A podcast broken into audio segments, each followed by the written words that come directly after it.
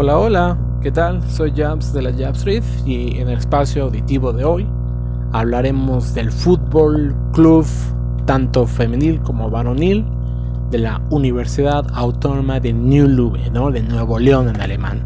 Eh, y esto con motivo de que Tigres Femenil se estará jugando la gran final del fútbol mexicano en su respectiva categoría para mujeres en los próximos días, ¿no? que es la máxima competencia a nivel clubes en el país llamado México, correspondiente al género femenino, que dará fin pues, al torneo y obviamente proclamará a un campeón. Ahora, yo no sé ustedes, ¿eh? pero mi equipo es muy divertido. A mí mi equipo me ha llevado a muchos lados, me ha divertido mucho y siempre me ha hecho vivir pues muchas emociones. Obviamente desde, en ese caso, desde el punto de vista de un aficionado, ¿no? Desde una frustración al ver a mi equipo no poder hacer nada, ¿no? Hay, habían partidos donde decía, híjole, ¿esto qué es, no? Este partido no, no se entiende. Al verse como que muy acorralado, también en ambientes hostiles, hablando de arbitraje, hablando de propiamente también de, de la misma afición en estadios visitantes, un gran sentimiento también de miseria, señores, que, es como también recompensada, ¿no? De ese, esa angustia, esa incertidumbre, donde vas abajo, vas abajo y ¡pum! Golpe de suerte y vámonos, vámonos, ¿no? Y también un, pues sí, como decía en la prueba, un golpe de suerte, ¿no? De ser campeón, así como también el hecho de sentirnos un guerrero, un guerrero, un equipo junto, que le gana la final a un antiguo enemigo y también me ha hecho sentir muy soberbio al ganarle a equipos que yo considero chicos de provincia, básicamente. Y ustedes dirán con qué huevos digo yo esto, ¿no? De que equipos chicos de provincia, si Tigres pues es considerado un equipo pequeño. Yo creo que es considerado un equipo pequeño como decimos eh, coloquialmente por mame, ¿no? Porque yo no creo que Tigres sea un equipo pequeño, yo creo que Ahora, con la modernidad que ha llegado a nosotros, nos hemos quitado de la venda, de, los ojos, nos hemos dejado de, cegar, de, seguir estar ciegos. Yo no creo esa parte, ¿no? De que seguimos iguales. Ahora hemos dejado de ser gente engañada porque mi querido escucha en México, como usted sabrá, pues siempre ha sido un país centralista, ¿no? Se dice que la forma de gobierno es una república representativa, democrática federal, pero yo lo veo como una monarquía centralista, básicamente, ¿no? Porque siempre se vive con el vicio al centralismo, no siempre es esa tendencia a centrarse, y esto aplica en muchas cosas, ¿no? Lo hemos visto en la mayoría de, hasta la política, ¿no? El presidente, oye, pero es que también está el Congreso, la Suprema, no, es el presidente, ¿ok? Bueno, en cada proyecto inclusive cuando sale el gobierno a decir, pues vamos a invertir en infraestructura, vamos a invertir en tal proyecto, ¿no? Queremos que haya, vamos a suponer, puentes en todo el país. La primera que va a empezar pues, es la mismísima capital del país. Incluso pues en los estados donde también hay un desarrollo, ¿no?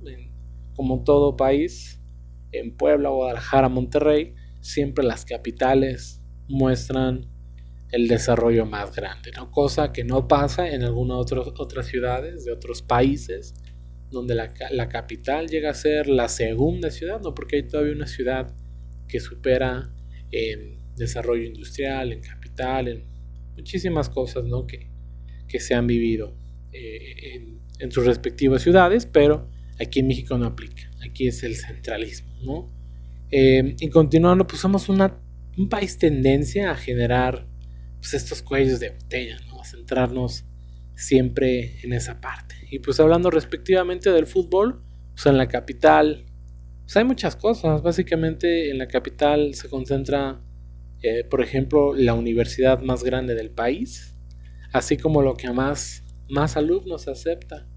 Al año se, se especula que la UNAM llega hasta aceptar 148 mil o 128 mil eh, estudiantes aproximadamente en un ciclo escolar, ¿no?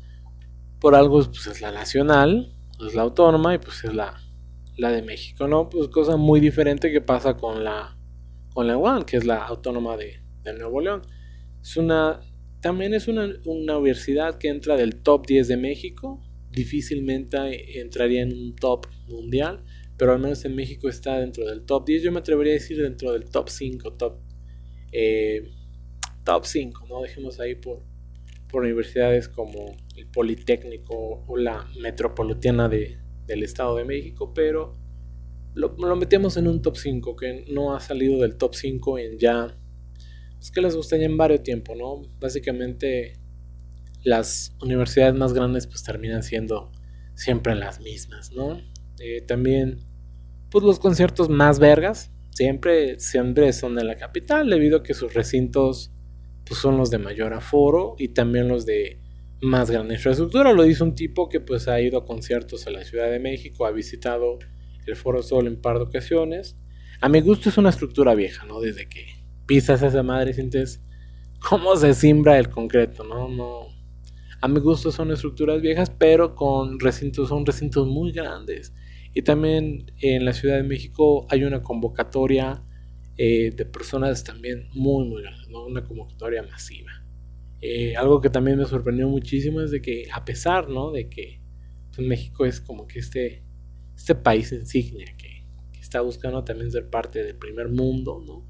El Telecán, que fue nuestra entrada al, al primer mundo, apenas estaba viendo en, la gira de, de Billie Eilish, ¿no? Billie Eilish está pues nada, vamos a considerar una popera, ¿no? Porque cantante, cantante que diga, pues no no, no, no, no es tan cantante, pero pues es una popera, es alguien eh, que pues canta la depresión, ¿no? Este eh, salió una entrevista, ¿no? Que dicen que a través de la depresión es que pues, mucha gente vive en esta ansiedad moderna, ¿no? Que a pesar de que vivimos en jaulas de oro, pues nos sentimos con ansiedad, porque no, no tenemos esa, esa libertad ni tampoco nos sentimos tan libres, ¿no? Pero pues hablando de, eh, propiamente de Billie Eilish, salió recientemente la publicación de su gira, ¿no? Decía gira de Norteamérica.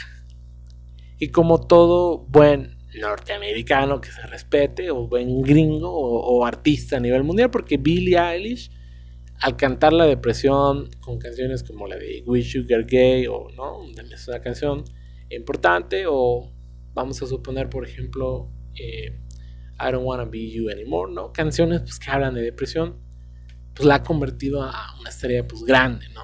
O relativamente grande, que creemos nosotros. Pero como buen artista gringo, hacemos una gira mundial, porque es Estados Unidos y Europa, y se chingó. Para mí esto es el mundo, ¿no? O sea, para mí el primer mundo es el mundo. Eh, y yendo un poco más adentro dice Norteamérica. Tú llegas y dices Norteamérica es 90% de ciudades de Estados Unidos. 4, 3, 5 fechas aproximadamente máximo en Canadá. Y ni una fecha en México, ¿no? O sea, básicamente, a pesar de que, les reitero, su capital es la más verde, pues no. No, hay gente como Billie Eilish que dice, no, yo también ya fui al, al Foro Sol, esa madre está culera, a mí no me gustó. Entonces, yo nada más me quedo de este lado. Y pues también continuando con esta parte de, la capital, ¿no? Que también, pues fueron estos aforos como el Foro Sol, el Auditorio Nacional, pues fueron únicos por mucho tiempo. También no era como que ibas a, a Santos, ¿no? A Torreón, a, bueno, hablando propiamente del equipo de fútbol que está en, Laguna, en, en Torreón, en Torreón Coahuila Em, pues no era así como que ibas al teatro Diana, ¿no? Pues antes no, no habían tantos teatros, tampoco los teatros que hay pues son tan grandes, ¿no? auditorios pues de, de 25 mil, de 20 personas, cuando en México pues son auditorios de 50, ¿no? inclusive, pues, el Auditorio Nacional pues es eh, inclusive pues, un poco más eh, del pelo, pero pues habría que analizar también, ¿no? Porque no en toda la República hay, la ciudad del reitero, es este centralismo, este vicio que que tenemos, ¿no? Básicamente, pues cada vez que el gobierno salía a decir, pues vamos a iniciar tal proyecto, eh, llámese gobierno federal o estatal, vamos a invertir en infraestructura, vamos a, aplicar el proyecto social. La capital pues siempre era la primera en recibir esa atención, no era como que ese conejillo de indias, pero pues obviamente de ahí eso generó pues que en la ciudad se generaron la sobrepoblación, pues arriba de 20 millones de personas viven en esta ciudad, pero también como todo pues en algo tan grande, tan monstruoso, con un grupo tan grande de personas pues llegan a haber perversiones, ¿no? Y encontramos pues como apenas sucede, asesinos cereales, ¿no? Que ya es esta tendencia de, de, que viene del norte, originalmente se dio a conocer allá, aquí de los que sabemos, ¿eh? apenas empezamos, pero históricamente también ha existido eh, asesinos seriales en México, no tan famosos o no tan marcados como pues, nuestros vecinos del norte, pero pues sí también eh, se generan pues, grandes niveles de violencia y gandallismo. Yo creo que la capital mexicana es de los de las ciudades pues, más, más salvajes de, Latinoamérica, ¿no? Como buena ciudad y capital latinoamericana, ¿no? Pero pues hablando también en términos de fútbol, vamos a centrarnos un poco, pues la capital cuenta con tres de los cuatro equipos llamados grandes, ¿no? De los de mayor convocatoria pues así como un gran número de equipos de fútbol, tanto en primera y segunda división, ¿no? En este caso, pues cerca de la capital, pues encuentran equipos como los Potros UAM, ¿no? Que podría considerarse pues parte de, de la capital, puesto que la urbe ya es tan grande que ya no es tan marcada una división entre Estado y Ciudad de México, ¿no? Em, pues continuando, pues como ustedes sabrán también en la capital se encuentran las dos televisoras dueñas del fútbol y el equipo que más ha robado en la historia de nuestro balompié, que es el Fútbol Club América, ¿no? Que es parte de una empresa macabra llamada Televisa. Y llamo a la empresa macabra y también menciono su nombre, ¿no? Porque vamos a hablar un poquito de, la historia del fútbol, porque para mí hablar del Club América es causarme asco. A mí me da asco decir cuando tú dices América, o sea, una disculpa, bueno, no, no disculpa, o sea, es, es asco. A mí, la verdad, no, no, no me gusta eh, no hablar de, este club parco. Eh, pero no lo digo por sus aficionados, no con todo respeto a, a, la gente que la vaya a América, sino por la forma en la que este, este club, este equipo opera. Usted, querido eh, audio escucha alguna vez, pues ha escuchado, ¿no? El síndrome de Estocolmo. Fue, fue muy famoso en la época de los 2000, eh, de los 2000, ¿no? Así de los 2000, porque no, no era ni la de los 2010. Eh, pero bueno, este síndrome pues, nos dice que el amor, ¿no? Básicamente la descripción de este síndrome es el amor que llegó a presentar una joven hacia otra persona que la tuvo cautiva, ¿no? Y básicamente se le es de Estocolmo porque se da en esta, en esta ciudad de Estocolmo, Turquía, ¿no? Que es, este síndrome pues nace cuando, pues en esta ciudad, pues una joven es privada de su libertad y al ser liberada de su cautiverio, pues esta persona desarrolla un amor a su captor, ¿no? Pues aquí en México, pues conocemos muy nacamente, la verdad es, también me da mucho asco decir esto, pero pues como amor apache, ¿no? Esa pendejada de amor apache que es, señores, ¿no? Hay que decir las cosas pues como son, pues es un pinche síndrome de que estás pendejo, ¿no? O el famoso también, pues, estás pendeja, amigo, o sea, estás viendo que este güey te puso pues, los cuernos chingomadral de veces y tú, no, es que lo amo, ¿no? Chinga tu madre, pero bueno. Lo vamos a dejar a las amigas que ellas decidan, ¿no? Que ellas te apoyen desde este programa auditivo. Nosotros eh, vamos a dar, esto no es informativo, esto es un punto, un punto de vista analítico, ¿no? Entonces, básicamente, pues el Club América es el opio del pueblo, es el síndrome de Estocolmo de México, vamos a llamarle el síndrome del Club América, es esta imagen de una persona pobre con una lona en grande diciendo vota por el PRI. Pero pues ya después hablaremos, ¿no? Del PRI y pues propiamente de, todos estos atropellos. En una, también en una gran entrevista, eh, vamos a hablar un poco más acerca de este tema, ¿no? Pues una gran entrevista que le hicieron pues, al dueño de la empresa pues, que operaba el Club América, Emilio Escárraga Milmo, padre, pues dijo que México pues, es un país de clase modesta muy jodida, ¿no? Muy, muy jodida, que no va a salir de jodida y que su obligación de la televisión mexicana pues, es llevar felicidad a su pueblo, ¿no? Bueno, en esta provincia pues vamos a analizar dos cosas, ¿no? Que es propiamente el Club América, o sea, seguimos hablando de fútbol, es lo que hay detrás del fútbol, ¿no? Podemos analizar dos cosas. Pues la primera es que Escarga Padre, pues o era un profeta o simplemente pues no tenía madre el Señor. Porque pues ustedes, no sé si se han dado cuenta, pues apenas salió eh, un libro eh, dedicada a su, bueno, una edición, ¿no? una edición de un libro que había salido, de una investigación que pues todos conocemos, pero se hizo libro llamada El Tigre, ¿no? Que básicamente es de Claudia Fernández y Andrew Paxman, ¿no? Que como siempre, pues yo digo México es un país de México es un país conquistado que tiene que venir, pues obviamente un extranjero a a decirnos, pero pues en esta investigación pues básicamente se nos cuenta gran parte de los excensos que tenía pues el señor Don Azcárraga padre y básicamente, o sea, el señor tenía una vida igual o más excéntrica que los ricos, los más ricos de Estados Unidos. Y hablando en moneda de que el güey ganaba en moneda de pesos, ¿no? Se jodaba pues con la cúpula americana, con dueños de equipos de NBA, con dueños de corporativos muy grandes en Nueva York, el señor tenía yates, viajaba a Europa en barco, ¿no? Eh, se iba a España, tenía propiedades hasta en su puta madre, ¿no? Señor era muy rico y deberían leer ese libro, la verdad.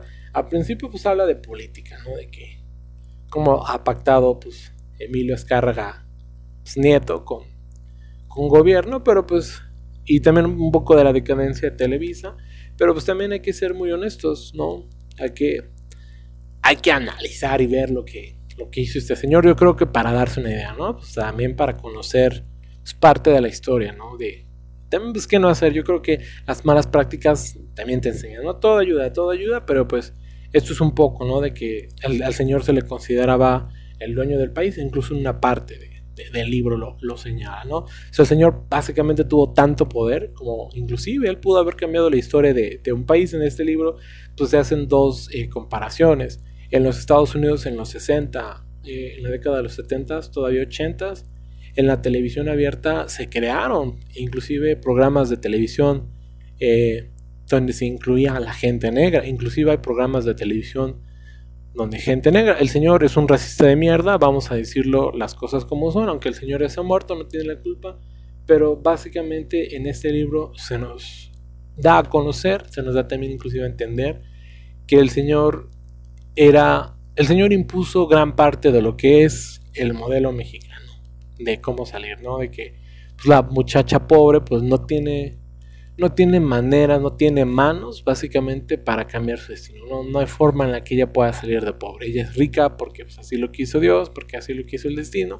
Y la única forma pues, de lograr el, el, salir de esa situación pues, es casarse con el hombre rico. ¿no? Pues, ¿A través de qué? Pues de su belleza, de sus atributos físicos, de su cuerpo. ¿no? ¿Cuántas, cuántas chavas, ¿no? cuántas mujeres jóvenes del país menores de 20, 30 años no, se han sentido identificadas. Lo dice un tipo que ha recorrido apenas eh, en, este mismo mes, inclusive hace un par de semanas, dos semanas, eh, visitaba, bueno, yo visitaba eh, una playa mexicana y vi esto, ¿no? O sea, una chava pues, entregada, cuerpo y alma a las manos de un hombre mayor y rico, ¿no?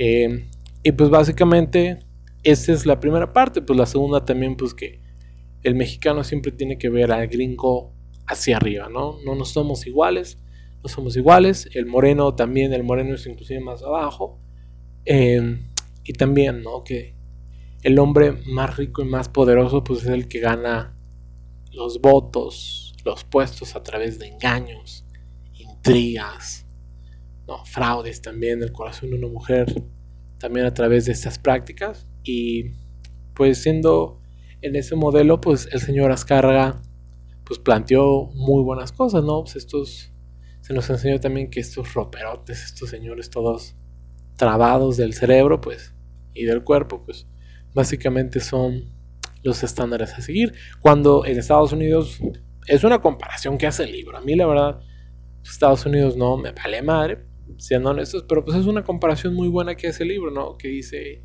sea, ya en los 70 se hacía la, la series de negros, literal, y hay que decir, pues, ¿de qué color, señor, es usted? Pues, chingue su madre, o sea, series de, de, gente negra, y pues básicamente aquí en México, pues cuando se ha ¿no? tenido pues, una imagen de, de gente indígena, descendencia indígena o de tez morena, pues básicamente se le ve para abajo, en las novelas siempre ha parecido como el, la servidumbre, pues el, la chacha, en términos coloquiales se lo podría decir, ¿no? Y como la persona que nunca siente, ¿no? Que siempre es este Waxican. Básicamente, pues el señor ha, ha, el señor ha partido plaza en, México, ¿no? Y, y, ha dejado cátedra y una escuela mala, pero pues ha dejado cátedra, básicamente, ¿no? Eh, pues en otras palabras, vamos a decirlo, ¿no? El, apellido Azcárraga representa a través del Club América la imagen de un señor que tiene un yate en Nueva York. Imagínate, eso rimó, ¿eh? Diciéndoles, pues vamos a decir pobre, ¿no? Porque ya no, no me gusta tampoco ser tan eh, coloquial. Eh, vamos a decirle pobres pues, a las personas que, vamos a decirlo pues, tontamente, pues van al estadio, al estadio Azteca, pues, a comprar un boleto, ¿no? O una camiseta. Para que el Señor pues te diga, te quiero ver pobre en tu casa. Es una práctica pues rara, ¿no? O, muy común. Pero pues analizándola nos damos cuenta que pues, hay gente, ¿no? Que llega de, de la chamba después de haber doblado doble turno en la, en la maquila o, o en la soldadura, ¿no? O, cualquier empresa de metal mecánica, de siderúrgica, de estas empresas pues, puercas, que la verdad pues, son empresas puercas, eh, pues llega destruida pues, mentalmente y físicamente, y pues ¿qué es lo que quiere? Pues ver un contenido de, ¿no? de, de las piernas de una muchacha, de una chava linda, de programas de morbo, ¿no? De que en la televisión pues están queriendo enamorar a dos parejas, que el chavo ya bailó con la otra, que ya se enteró de que le puso los cuernos. Ese morbo, ese, esa historia, pues básicamente es el pan de cada día y lo fue por, mucho tiempo pues en, en, México. El señor Emilio Escarga Padre es el creador y el dueño sin patentar de esta, de esta doctrina. Es una, es una ideología, ¿no? Pues como se imaginarán, pues el señor se considera pues el dueño del país, ¿no? El señor ha visto pues desfilar a presidentes, y los ha, los ha visto pues, ir y venir, y tiene el poder de decir, aquí el equipo más verga es el mío. Si se necesitan títulos, robaremos los necesarios para salvar esta compañía. Así se lo digo, cabrones. O sea, el señor era un pelado, pelado, pelado, ¿no? Entonces, regresando un poco eh, pues a esto, ¿no? del tema del fútbol, pues solamente se les considera equipos grandes a los equipos que Don Chingón dijo que eran, ¿no? Aquí yo soy Don Chingón, aquí eh, yo me codeo con los grandes, yo soy el gringo por naturaleza, entonces el más verga es mi equipo, ¿no? Y el que, que diga lo contrario, pues está, está pendejo, ¿no? Entonces, pues, regresando un poco eh, a lo que es esta escuela ideológica y hasta pues adoctrinaria, pues es una doctrina la que impuso pues este señor que por muchos años fue el dueño único de la palabra en muchas ocasiones, ¿no? Yo veo a mis padres, he hablado hasta con familiares, con primos, con compañeros míos de universidad, eh, inclusive de preparatorias. La mayoría tiene el mismo chip. Pues básicamente de personas nacidas, vamos a suponer en los 60 hasta los 90 que se crearon pues a base de la televisión y la cultura que parte plaza, que también, ojo, esto viene más atrás, ¿no? De, España, pero pues nos vale madre España. Hoy, vamos a hablar del Club Tigres, esto es solamente una pequeña parte, ¿no? Pero pues también como dicen, no hay mal que dure 100 años, por lo que pasó, eh, pero pues estos cerdos, ¿no? Cegados por la doctrina televisa, pues fueron muriendo, la verdad hay que decirlo, hay muchos señores de esos comentaristas que pues ya no están, ¿no? Ya pasaron a, su historia. Fueron depuranos, otros pues se, fueron a otros lugares, se les permitió hablar, crearon pues nuevas empresas, ¿no? México pues entró en una parte de, cambio. Y pues hoy en día pues los, los medios de comunicación son diferentes. En televisión, analistas, inclusive los empresarios, gobierno. Las cosas han cambiado muchísimo ya desde hace aproximadamente 20, 24 años, 25 años de la muerte de este señor. Y pues ya sabemos que si soy pobre, pues no es culpa de Dios, ¿no? No es porque Dios lo así lo quiso, sino porque eh, básicamente hay una bola de cabrones pues, que manejan el país con un par de nalgas, básicamente. Entonces, pues también eh, pues, con el paso de los años, pues ha salido gente nueva a decir, pues a cambiar eh, el rumbo del país, ¿no? A decir, pues sabes que esta doctrina de mierda, ¿no? No va conmigo. Pero pues también a decir, mi equipo pues también es chingo, ¿no? Entonces, mi equipo sí y el tuyo no. Pero pues ya es un país libre, es un país libre. Yo, yo básicamente eh, vengo a decir cuál es mi equipo y cuáles fueron sus campeonatos, ¿no? que yo he vivido, que yo he visto desde que tengo conciencia, así como sus finales. ¿no? Entonces algunas finales que se han vivido, pues tanto en el extranjero, siendo honestos, pues yo no he vivido, yo no he ido a ninguna final, ¿no? Del extranjero, ni, ni nacionales. Ustedes dirán con qué huevos digo esto, ¿no? ¿Soy un hincha de Siñón? No, la verdad es que no. Eh, la mayoría de los partidos, pues los intento ver pues, cuando salen en tela abierta, no, no, no tengo cable por porque me vale madre, o sea, puto cable muy mal, ¿no? Que he, trabajado con muchas compañías de cableras que les digo, para mi gusto son empresas puercas, ¿no? Que son mañosas eh, y aparte la programación es muy buena, es de muy bajo nivel y para ver un partido cada ocho días donde a veces pues, ni yo quedo satisfecho, pues digo, mejor pues vamos a ver otra cosa. Aparte, pues qué joven, ¿no? Qué joven hoy en día dice, puta madre, quiero ver tele. Ninguno. Todo es por internet, ¿no? Y aparte, pues la tele solita llega, llega a tu celular. Entonces, pues, regresando un poco, pues ustedes dirán que soy un hincha de sillón. No, la verdad es que yo voy al estadio cada vez que mi equipo viene a mi ciudad, ¿no? O sea, yo inclusive si estuviese pues, en Monterrey, pues intentaría ir lo más que pudiera, pero pues yo voy al estadio de mi ciudad dos veces al año, ¿no? Que es cuando viene Tigres a mi ciudad, básicamente un torneo, cuando es el femenil, y al segundo torneo, pues cuando es el varonil. Ese es eh, básicamente mi itinerario. Pero pues ya sin nada más que decir, pues vamos a continuar, ¿no? Un poco con, con las finales de, del fútbol mexicano, donde Tigres, Tigres ha estado presente, ¿no? Y la primera final que yo recuerdo ya como un hincha de Tigres, pues es esta final del 2000, del 2011, ¿no? Campeonato de Liga de la Apertura 2011, pues fue una final que se dio en, imagínate, es, una apertura, pero se juega a final de año. Pero fue en diciembre del 2011, me acuerdo fue contra Santos.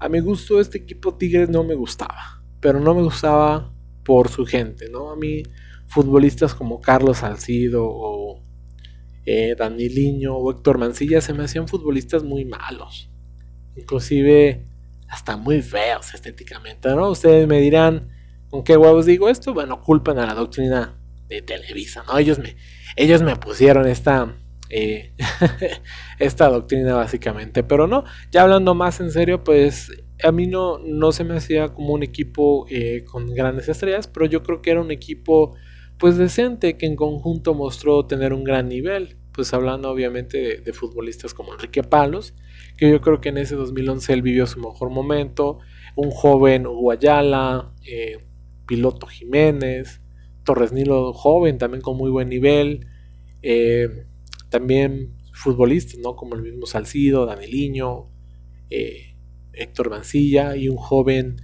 Alan Pulido, ¿no? se gana el partido después de ya casi aproximadamente 30 años de, de sequía en el fútbol, específicamente regiomontano de Tigres, de la Autónoma de Nuevo León.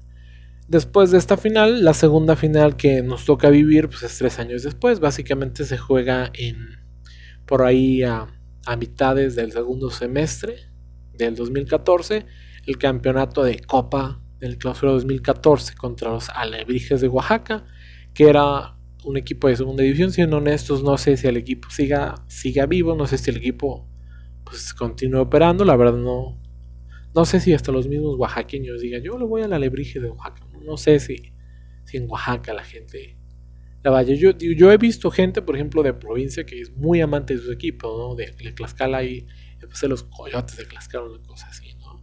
Eh, pero también este eh, de Puebla, eh, también en Puebla hay mucha gente que le va al mismo Puebla y a los mismos, ¿no? Cruz Azul, América, Chivas y Cruz Azul, pero pues básicamente no sé si un equipo de segunda división tenga la misma convocatoria. En esta final de Copa, pues básicamente eh, pues fue un partido redondo, donde pues, a pesar de estar eh, pues, con futbolistas que hoy en día dices, qué mediano, ¿no? Pues el gringo Torres por ahí se, me viene a la mente. Eh, básicamente fue un partido redondo con goles de tiro libre, estadio pues más o menos lleno. se corona con un equipo de segunda división. Tres goles por cero queda el partido. Y pues gana Tigres. Y después pues, se nos viene la oportunidad de jugar el campeonato de la Supercopa. La Supercopa MX es un concepto que se muy fugaz, muy fugaz en el fútbol mexicano, que básicamente fue el que los equipos mexicanos jugaran un torneo de copa y de liga cada seis meses, ¿no? Se arrancaba el torneo en diciembre y dos semanas después o dos meses después me parece jugaban la copa, era una fase de grupos, después de eliminación directa y esto se repetía cada seis meses, ¿no? Y los campeones de los torneos respectivamente, pues se iban a, a las finales, ¿no? Se jugaba otra super final donde eran los campeones de liga de, de, los dos torneos anuales, tanto en liga y en copa, y a Tigres le tocó. La Supercopa MX era básicamente el mismo trofeo que la copa, pero en doradito, ¿no? En, en amarillo. En un partido increíble, Tigres puta madre, Tigres pierde cuatro goles por tres contra Morelia, ¿no? Contra este equipo pedorro Morelia, ¿no? Eh, pero pues igual y, esperemos pues que ese trofeo se vea mejor en las vitrinas de, ellos, ¿no? Nosotros ya tenemos varios. Y pues continuando después de este subcampeonato de Supercopa que se jugó en julio del, 2000, eh, 2014, eh, básicamente viene ahora un, otro subcampeonato que es de liga en, el torneo Apertura 2014. Este, este torneo se juega en diciembre contra la América, que es esta final que pues, Tigres pierde estrepitosamente, ¿no? Muy malamente, lastimosamente Tigres pierde, gana la, ida, me parece con un marcador de, de un gol por cero con con el que fue el mejor futbolista en su momento nombrado por la Conmebol, mejor futbolista de la Copa Santander Libertadores, ¿no? Porque entonces así se llamaba Santander por este banco, banco español, que es donde eh, recibo mi nómina, pero eh, en este banco pues eh, básicamente patrocinaba a la liga. Me parece que el 2015 fue el último año, ¿no? Después fue Scotiabank, Firestone, muchos patrocinadores, pero básicamente eso fue, fue lo que pasó, ¿no? En, el 2000, 2014 contra la América, pues se pierde eh, en la final. En, contra, les digo, el futbolista que fue nombrado el mejor fue, me parece, si no me falla la memoria, Joffre Guerrón, me parece, que fue nombrado por la, por la Conmebol el mejor futbolista de la Conmebol Santander Libertadores, ¿no? Eh, y básicamente en la vuelta la perdemos en el Azteca. Eh, si no mal recuerdo, tres goles por cero con tres expulsados. Se va expulsado Damián Álvarez por un amago, ¿no? No fue un golpe, ni siquiera lo contacta al güey, pero se voltea al futbolista de, de, la América, no me acuerdo quién era, y el futbolista de Tigres, pues amaga con tierra un golpe, ¿no? Sí se vio con mucha intención, pero pues amagó, o sea, realmente el, golpe nunca contactó, le sacan la roja. Eh, también eh, otro expulsado me parece que fue Hernán Darío Burbano, que es en esta eh, escena que recuerdo muy bien, en un tiro de esquina que se rechaza. Me parece que el, Nahuel Guzmán, el portero, había ido a, al tiro de esquina. Y Miguel Ayun toma el rebote. Miguel Ayun toma el rebote. Se lanza una, una carrera larga Hernán Darío Burbano lo jala, Miguel Ayun se deja como caer, si hubo un contacto, si un jalón, y roja directa. O sea, el señor yo creo que tiene el récord de los partidos, no, los minutos menos jugados en un partido, ¿no? entró de cambio en el tiro de esquina y a los 9 segundos, 10 segundos lo termina echando, lo expulsan al señor. Eh, y ya después se viene la última expulsión que es al portero Nahuel Guzmán. El partido fue un desastre, ¿no? Yo creo que ni el técnico, hasta los mismos futbolistas de la América no sabían qué pasó. Yo creo que dijeron, ah, caray, ¿no? o sea, sí, sí compramos partidas, híjole. Pues, ah, bueno, aquí están mis goles, ¿no? Pues, caímos, caímos, la verdad. Eh, de ahí también nace la leyenda, ¿no? La, este síndrome de Estocolmo. No, no lo digo por los títulos que ha perdido Tigres contra América. Realmente a mí no me han dolido. Yo creo que los que Tigres le ha ganado a la América se han disfrutado también muy, muy bien. Pero yo lo resumo básicamente en que en ese momento sí, sí cayó el depósito. Y pues continuaron con las finales. Pues Tigres, ¿no? Empezaba a armarse muy bien. Me acuerdo en el 2015 Tigres se arma hasta los dientes. Traen a jugadores como Aquino, como Jürgen Damm, como me acuerdo también un futbolista africano, creo que era de Nigeria, se llamaba Uche, y también un futbolista francés llamado André Pierre Gignac, ¿no? el futbolista que ha rompido las redes en el fútbol regiomontano. Esto con sentido pues, de la Copa Libertadores, la Copa Libertadores del 2015. Yo me acuerdo que en esta Copa Libertadores se estaba jugando, si no mal recuerdo, la Copa Oro.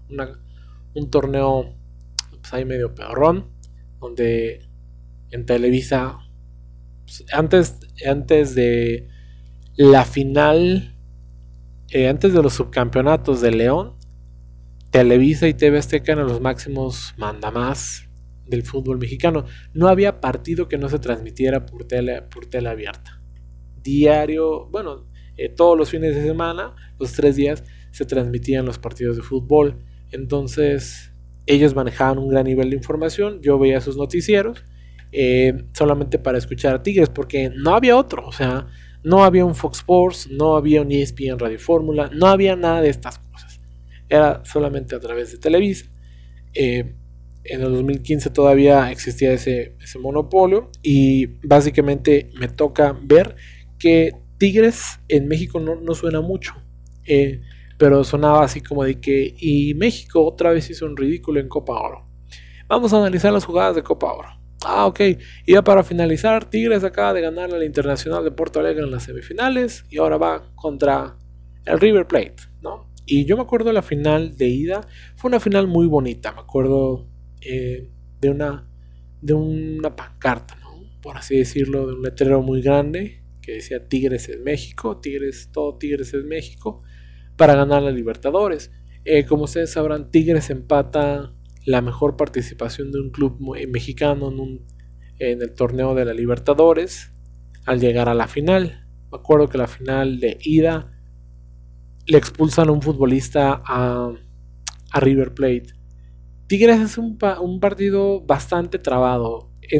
como ustedes sabrán, cualquier equipo sudamericano cuando juega de visita son unos equipos muy cancheros, ¿no? que juegan a, ratonarse, a meter el camión por la portería. Y me acuerdo un par de disparos por ahí de River Plate, pero básicamente eh, Tigres jugando a pase corto en la cancha del rival, pero cada vez que el balón entraba al área a través de un centro o un pase, era a reventarla por parte del equipo, del equipo argentino. Me acuerdo también muy bien que el equipo de fútbol Club Tigres de Autónoma de Nuevo León llegó a invertir hasta 1.4 millones de dólares, una cosa así, un millón de dólares, en un vuelo directo especial para sus futbolistas de México a Argentina eh, y era un vuelo de, me parece, 14 horas. Esto con sentido de que evitar hasta un vuelo más grande. De 16, 18 horas aproximadamente en, hacer escala.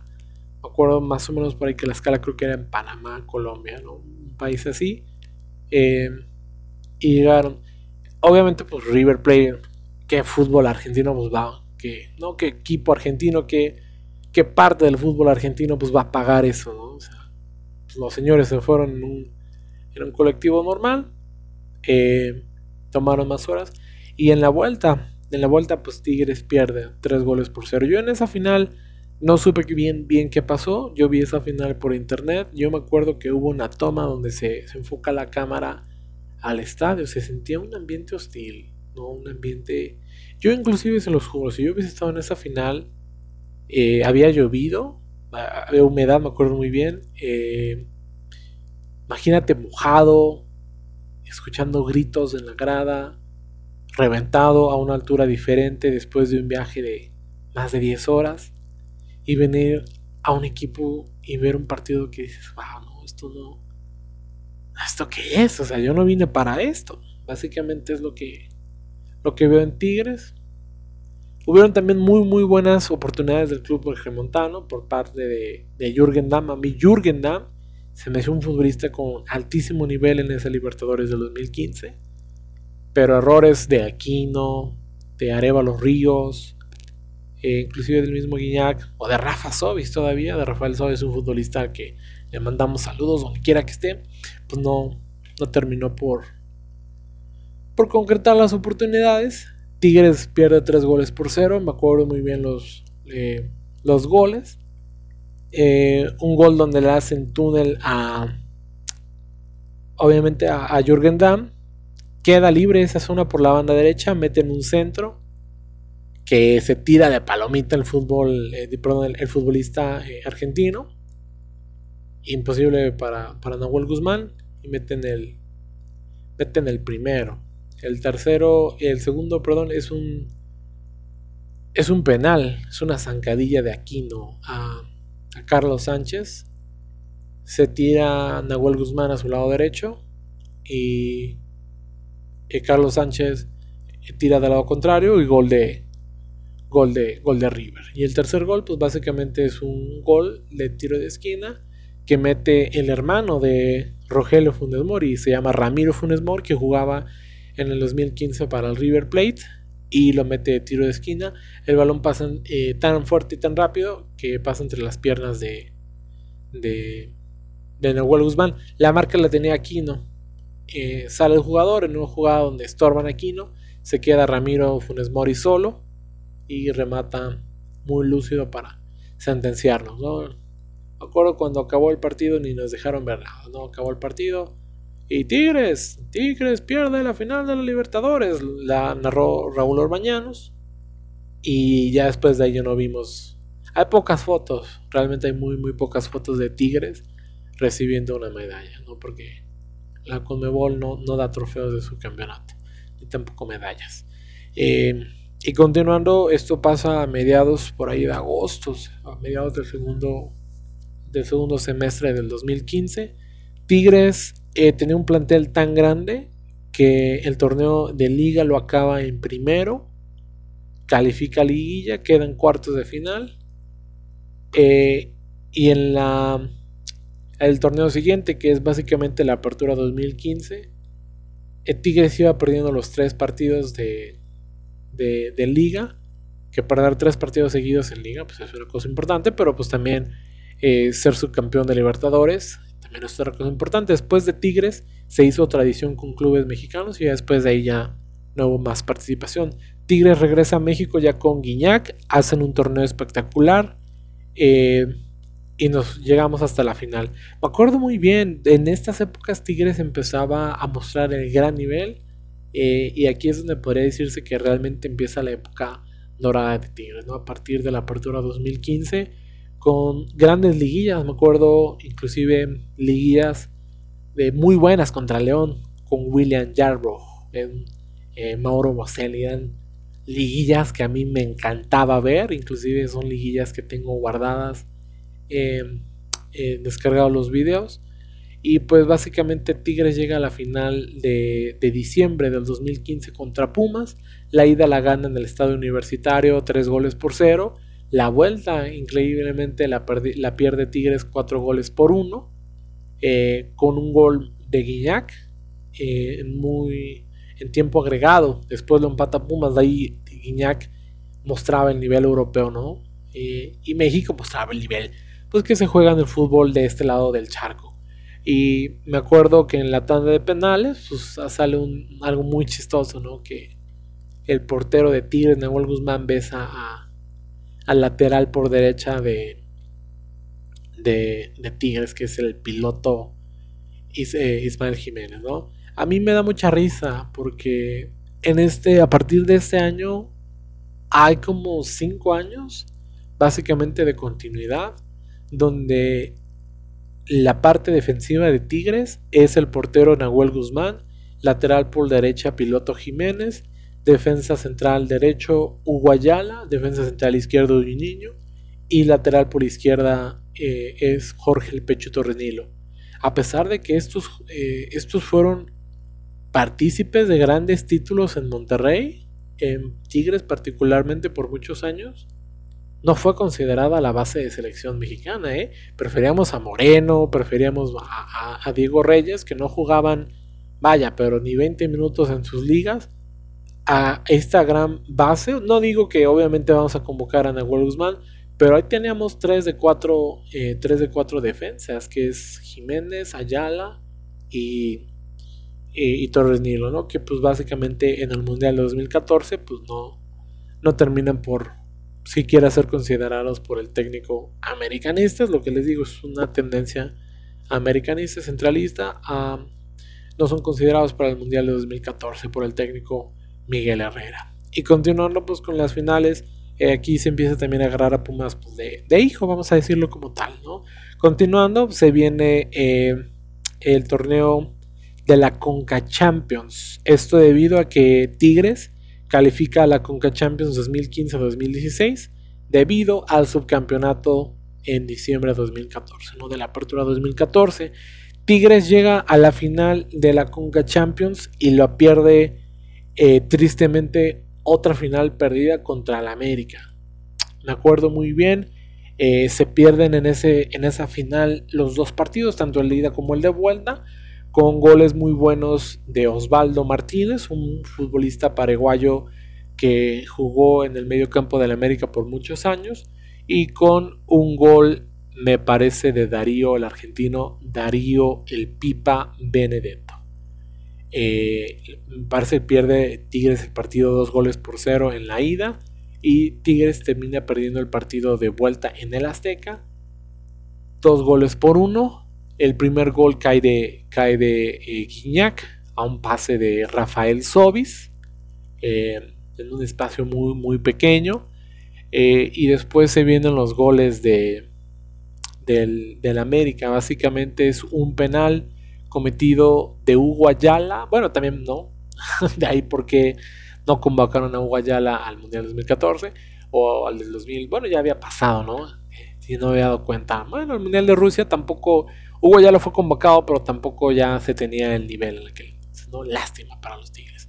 Pero regresando un poco, eh, un penal de Hugo Ayala cometido a Rubén Zambuesa, que lo cobra Osvaldo Martínez y después entra de cambio un futbolista llamado Michael Arroyo, que básicamente entra, recibe la pelota después de un pase largo, finta a Jiménez que va a tirar, finta a Ayala que va a tirar y le pega al balón cuando tiene a Juninho de frente. Juninho la verdad no hace nada, la pelota rebota antes de que eh, la pueda tomar el portero Guzmán y cae el segundo gol del América, cuatro goles por uno termina el global.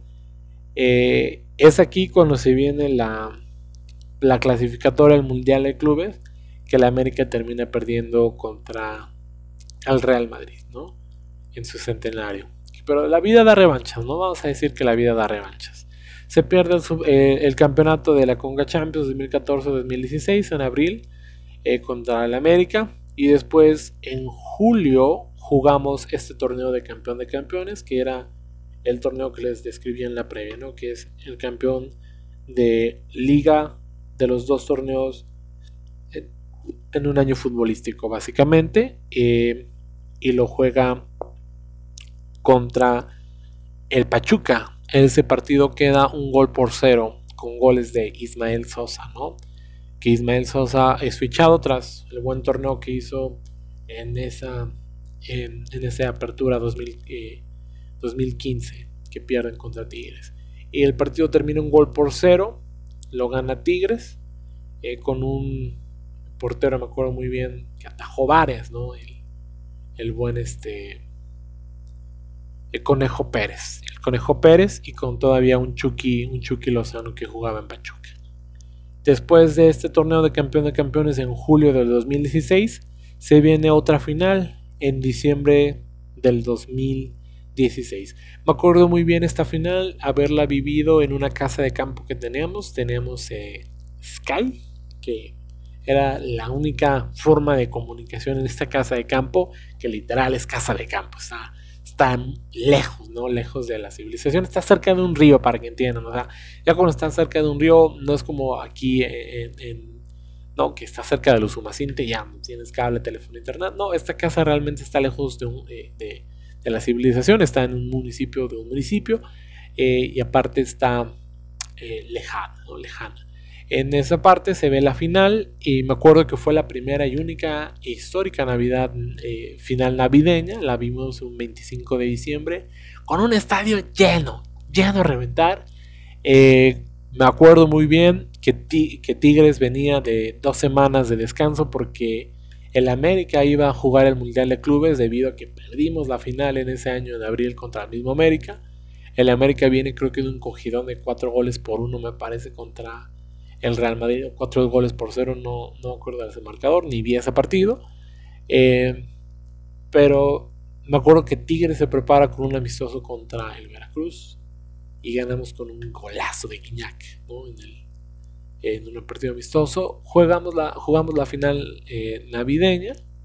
El partido de ida, imagínense, esta es la primera final Tigres América que yo había visto que se jugaba la vuelta en el universitario, en el estado de Tigres. En el estadio de Tigres, no sé, eh, habría que analizar por ahí finales de los 70s, 80s, eh, de una de Copa, si también se jugó la vuelta en el universitario. Porque que yo recuerdo, esta es la primera final donde la vuelta se juega en Nuevo León. En Navidad, relleno, lloviendo. Bueno, no, ese día no, no, no llovió, pero sí estaba a reventar y hacía bastante, bastante aire, hacía bastante frío. Eh, me acuerdo muy bien.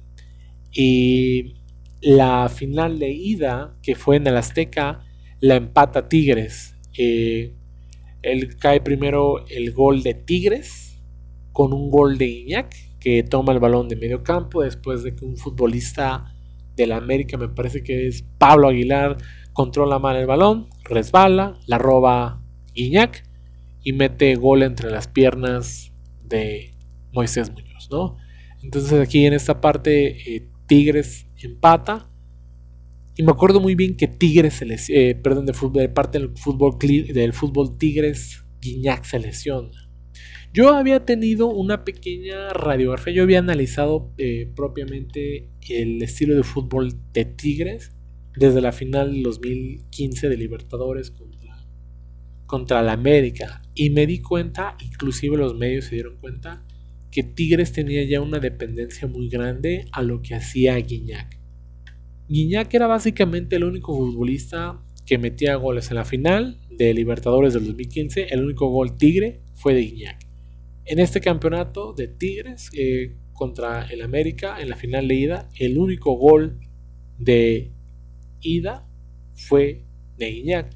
Y se hablaba, yo me acuerdo muy bien eh, haberlo comentado con un familiar que también era muy futbolero de la vieja escuela, pero más abierto, que le iba al Cruz Azul, me decía, es que hay mucha dependencia de Tigres a Guiñac. Y yo decía, la única forma en la que nosotros podemos curar esta dependencia es trayendo a más estrellas. Porque un Rafael Sobis es un buen futbolista, pero el nivel que demostró en 2015 pues ya no, ya no es el adecuado. Inclusive Rafael Sobis para este torneo de la Apertura 2016 ya no estaba en Tigres. Ya eh, habían, habían hecho ciertos cambios en la institución. Ya nomás estaba Guiñac. Se había comprado otro francés, Andy Delort, que por alguna extraña razón nunca, nunca despuntó tanto en Tigres, ¿no? Eh, tuvo ciertos partidos, en la, en la semifinal metió un gol, me parece, contra Pumas en esas liguillas exquisitas que tenemos con Pumas y León. Como me encantaban esas liguillas. Eh, y bueno, básicamente pues eh, se lesiona Guiñac en la final de ida y, después el partido se muere, ¿no? El partido es muy ríspido, muy malo.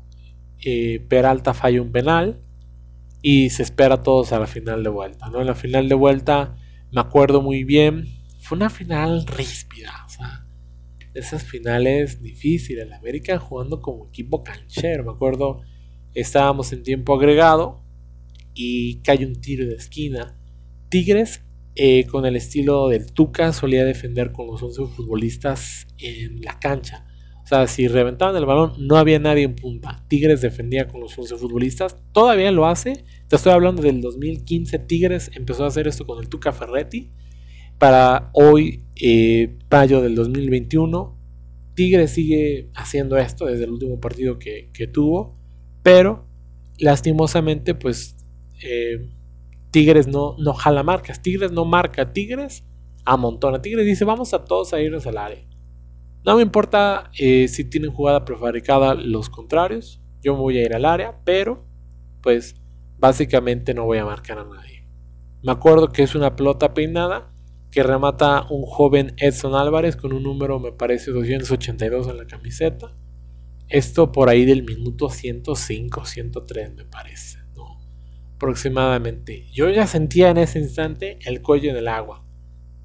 Era un partido donde no habían, no habían eh, hecho muchos tiros a gol. Eh, y aparte me acuerdo que minutos antes habían expulsado a un futbolista de Tigres, era el Pecho Torres Nilo, eh, donde un futbolista llamado Renato Ibarra, que creo que todavía juega en el América, amaga a Torres Nilo en un, en un contraataque de un tiro de esquina. Le cae el rebote a Ibarra y en medio campo intenta amagar a Torres Nilo. Torres Nilo cae en el amague y se cae al piso. Y si se hubiese dejado ir a Ibarra, hubiese, yo hubiese dicho que si hubiese sido gol, realmente las posibilidades eran muy altas. Pero Torres Nilo lo que hace es voltearse en, ahí donde estaban en el suelo y derribar a Renato Ibarra. Esto le genera la segunda amarilla al buen, al buen Torres Nilo nos deja con, 10 hombres, cae el gol de, Edson Álvarez y yo ya sentía el agua, no el agua en el cuello. Pero después eh, empieza a haber una situación, es un partido que me gusta muchísimo, me gusta inclusive muchísimo ver. Hay una parte donde expulsan al minuto 115 me parece a Rubén Zambuesa. Le da un jalón a Ayala el árbitro marca falta, pero los futbolistas de Tigre presionan al árbitro. El árbitro concede la tarjeta amarilla y se va expulsado Rubén Samuesa. Quedamos 10 contra 10. A partir de este momento yo ya sentía mayor posibilidades de ganarle al América. En cierta parte empiezan a haber cambios. Tuca Ferretti mete a, la Palmera Rivas para que entre en la posición del buen eh, Torres Nilo. La Palmera Rivas en una pelota eh, de espaldas al arco, a la altura del medio campo, muy pegado a la banda, eh, a la banda izquierda donde se encuentra el cuerpo arbitral, comete falta, ponen el balón a tierra, un futbolista llamado Darwin Quintero patea el balón y empiezan a haber empujones, empiezan eh, la banca de la América empieza a empujar a Guiñac. Guiñac se hace de palabras y empieza a ver realmente una escena de golpes una escena literal donde tú veías a Aquino y a la Palmera Rivas agarrando a un futbolista del América y golpeándolo. Inclusive futbolistas del América golpeando al mismo Palmera Rivas eh, en esta toma. Es una toma impresionante. A mí la verdad me gustó mucho esa final por los huevos que sentí de, por parte del equipo de Tigres, donde hasta madrazos. Tú sabes que cuando hay madrazos es porque realmente los futbolistas están tan metidos y sobre todo hay pasión en ese, en ese juego.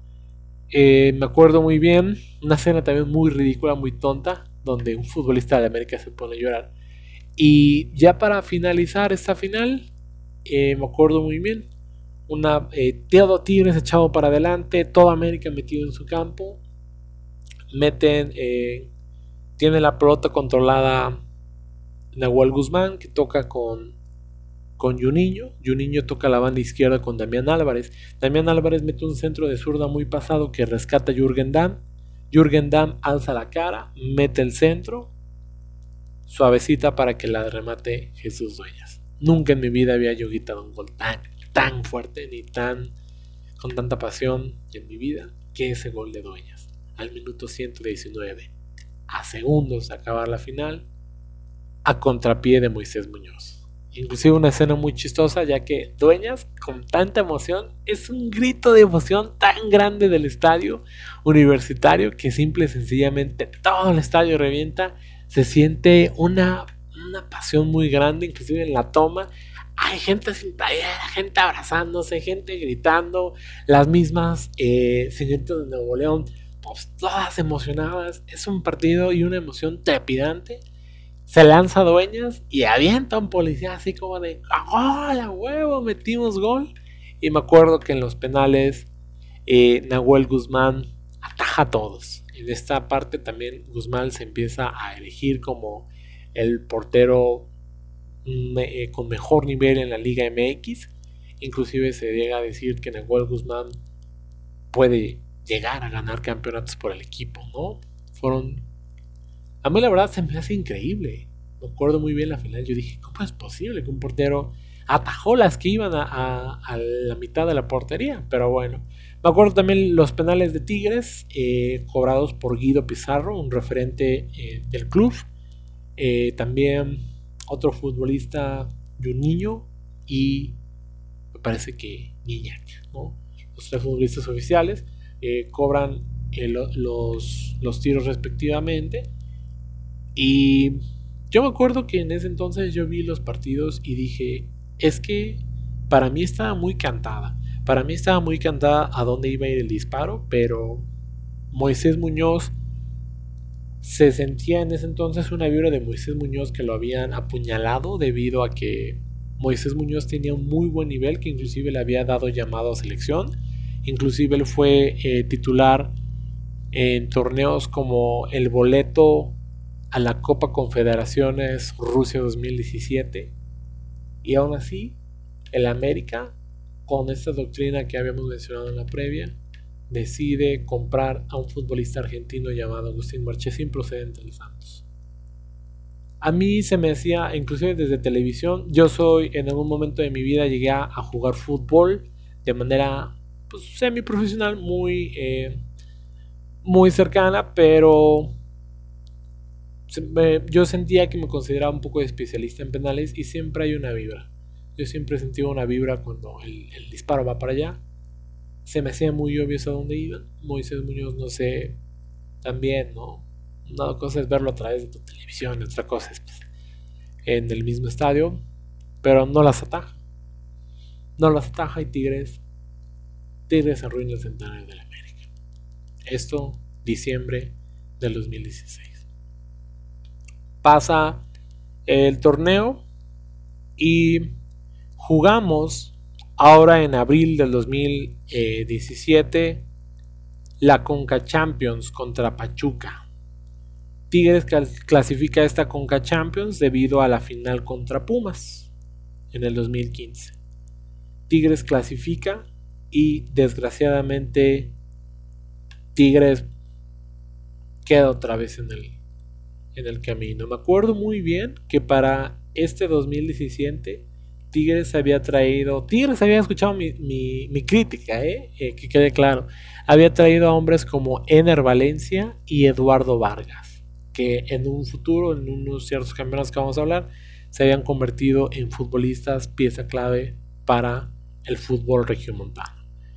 Eh, básicamente, en este, en este torneo me acuerdo muy bien que Tigres lo pierde por un gol, un disparo de larga distancia del Chucky Lozano, que Nahuel Guzmán ataja mal, la deja muerta en el área grande, que remata un futbolista llamado Franco Jara. Franco Jara remata, eh, me acuerdo en esta final, en la final de ida, eh, que había sido en el universitario y la de vuelta fue en el Estadio Hidalgo en la final de ida hubo un penal a favor de Tigres que lo cobra Eduardo Vargas de manera errónea, la taja un portero llamado Alfonso Blanco que demostró un buen nivel, nivel decente de final de Conga Champions en, en ambos partidos. Y me acuerdo un gol al minuto 90 donde le cae la pelota a Guiñac solo contra Alfonso Blanco y fusila al arquero, pero se marca fuera de lugar. Tigres no puede hacer nada, inclusive me acuerdo muy bien que en este partido sí llegué a, generar cierto odio a futbolistas como Irving, el Chucky Lozano. Realmente cuando el Chucky Lozano juega para ti con, con, México dices es un futbolista bueno. Pero cuando juega en tu contra, a mí el Chucky Lozano se me hace un futbolista mañoso. En las faltas veía muy bien cómo dejaba la pierna larga para que existiera el contacto. Sin embargo, a la hora de la caída, discretamente, si tú analizas las jugadas discretamente puedes ver cómo hay cierto dolo en las caídas, ¿no? Intentos de golpe, eh, intento como de patadas, obviamente con la inercia de la caída, ¿no? Pero siempre lo he sentido como un futbolista que hace las cosas con maña y con dolo cuando lo tienes en tu contra. Cuando juega pues, a favor de México, pues ya sabemos lo que pasó en el Mundial de Rusia 2018 contra Alemania, pero en ese momento sí llegué a... Me llegó a caer muy mal el futbolista Irving el Chucky Lozano. No me gustó la forma en la que él hacía las cosas. Eh, continuando, es la segunda, es de hecho la tercera final continental consecutiva que pierde Tigres, eh, contando la del 2015, la del 2016 y esta eh, del Pachuca en el 2017, la tercera final continental consecutiva que pierde Tigres. Eh, Tigres obviamente pues se queda en la orilla y continuaron con el siguiente torneo después de la Conca Champions eh, se viene el torneo de liga, que es el clausura 2017. Este torneo se juega en mayo del 2017, la final se juega en mayo del 2017 y se pierde contra las Chivas. Las Chivas del rebaño sagrado traídas por el buen eh, en esta edición era el técnico de las Chivas, era ni más ni menos que el pelado Almeida, el argentino Matías Almeida. Que pues bueno, cabe señalar que en ese entonces Jorge Vergara con, con Matías Almeida y José Luis Higuera traían como que esta mentalidad de volver a ser a Chivas campeón, ¿no? Eh, me acuerdo muy bien, fue una final que no fue disponible por tele abierta. De hecho, fue una final que solamente se pudo ver por Chivas TV y por y por eh, por TDN, el canal que antes existía de Televisa también, pero de Estados Unidos. Eh, esa final es una final que a mí en lo particular me enoja mucho, me, me cabrea, no me prende, porque recuerdo que fue una final muy ríspido donde se marcaban muchas faltas a lo a sudamericano, que era todas las pelotas divididas van directamente al local. Hubo ahí un pequeño eh, conato de, de, Gretzka en el, al medio, alrededor del medio tiempo y sobre todo al final del partido, ya al minuto 91-92 de tiempo agregado, hay un penal donde Ismael Sosa toma la pelota y en ese le mete un patadón, de hecho es bastante, bastante visible, le mete un patadón Carlos Salcido, de hecho, es uno de los, a mi gusto, uno de los peores futbolistas, ¿no? Aunque haya ido a Europa, a mi gusto no, no es un futbolista que, se tenga que recordar. en lo particular no tengo nada con el señor, ¿no? Pero eh, siendo directos, no. A mí no me agrada muy bien ni su fútbol ni, ni él mismo. Y pues básicamente eh, llega esta situación, el penal no se marca, de hecho se marca un fuera de lugar. Eh, en ese partido. Yo la verdad, siendo muy honestos, no sé qué pasó tampoco en esos partidos con Tigres. No sé qué pasó. Yo vi la final leída, por ejemplo. Hay una pelota muerta que le tira pulido a, a, Nahuel Guzmán en el primer gol en la final leída. Que Nahuel Guzmán nada más eh, la deja botadita en, la, en área grande para que llegue me parece Pizarro, eh, Rodolfo Pizarro, para rematarla. Se me hace una, una actitud muy tonta. De hecho, es una jugada muy infantil que pues desgraciadamente pierde Guzmán. Eh, el segundo gol se los doy por bueno. Y yo creo que en ese momento son de esas finales donde dices, aquí hay algo pactado, ¿no? Yo, yo siento que, que en las finales del fútbol mexicano, en las juntas de dueño, se pactan finales, ¿no? Como que hoy te toca ganar a ti, hoy me toca ganar a mí, ¿no? Y yo creo que en ese entonces a Jorge Vergara le tocó, no sé si pagan, no sé si eh, cobran favores, no sé si a través de sus empresas, pero son de esas finales que te hacen sentir, ¿no? De que aquí hay algo. Y me acuerdo muy bien que Guiñac estaba desconectado de esa, ¿no? De esa parte de decir, aquí en el fútbol mexicano se va a ganar con fútbol, con fútbol, porque eso lo dice su nombre, ¿no? Entonces, pasa esta situación de que eh, caen los goles ridículos a mi gusto y después empiezan los goles de Guiñac. Me acuerdo que es un centro, me parece, de Damián Álvarez eh, por banda izquierda que Guiñac, eh, como choca tantito al defensa y resbalándose, mete el disparo y vence a Rodolfo Cota. Y el segundo gol es un golazo que de esas que dices, chinga madre, este, pega la pelota el Chaca, el Chaca Rodríguez, es un futbolista que vino de del, Chiapas, de Jaguares de Chiapas, un equipo vetado del fútbol mexicano, mete una pelota de esas llaneras, se desentiende la defensa de, del Guadalajara, roba Guiñac, sale Cota y cayéndose del área, mete un golazo increíble. De esas veces que a los únicos que yo sentí conectados en esa final fueron a, sinceramente, a la afición, a los comentaristas y a Guiñac. Fuera de eso, cuerpo técnico, futbolistas no como Guzmán, Aquino, eh, Pizarro, Ayala, Juninho inclusive. Esto yo creo que fue uno de los peores niveles. En este torneo ya se mostrado un nivel muy bajo de ciertos futbolistas. Yo inclusive me atrevería a decir futbolistas como lo son de la talla de un niño ya no ya no tenían cabida en ese equipo. La verdad, eh, mostraron un nivel muy bajo y lo, lo, terminan mostrando en la segunda, en la final de vuelta, cuando cae el primer gol de, de Pulido. Es una pelota bombeadita, es un globo que cae al área. Es un globo. Y un niño en vez de cortar con la cabeza, evitar que el futbolista de, Chivas contacte con la pelota, la deja entrar. La deja entrar totalmente para que la conecte el futbolista. Y pues Nahuel no pudo hacer nada. En, el segundo gol, pues no sé si decirle fue un error del Chaque. Intenta despejar. Pero igual la deja muy suelta en los linderos del área. Y pues termina cayendo el gol, ¿no? Eh, es una final que a mi gusto Chivas no trae nada, a pesar de que les dicen las super Chivas ganando eh, cinco títulos. Eh, yo nomás conté ahí como cuatro, no sé de dónde sacan el quinto, pero habría que revisar las estadísticas. Y yo, yo creo que Tigres, si hubiese mostrado el nivel que había tenido en finales anteriores, hubiese, hubiese ganado esta final sin chistar, ¿no?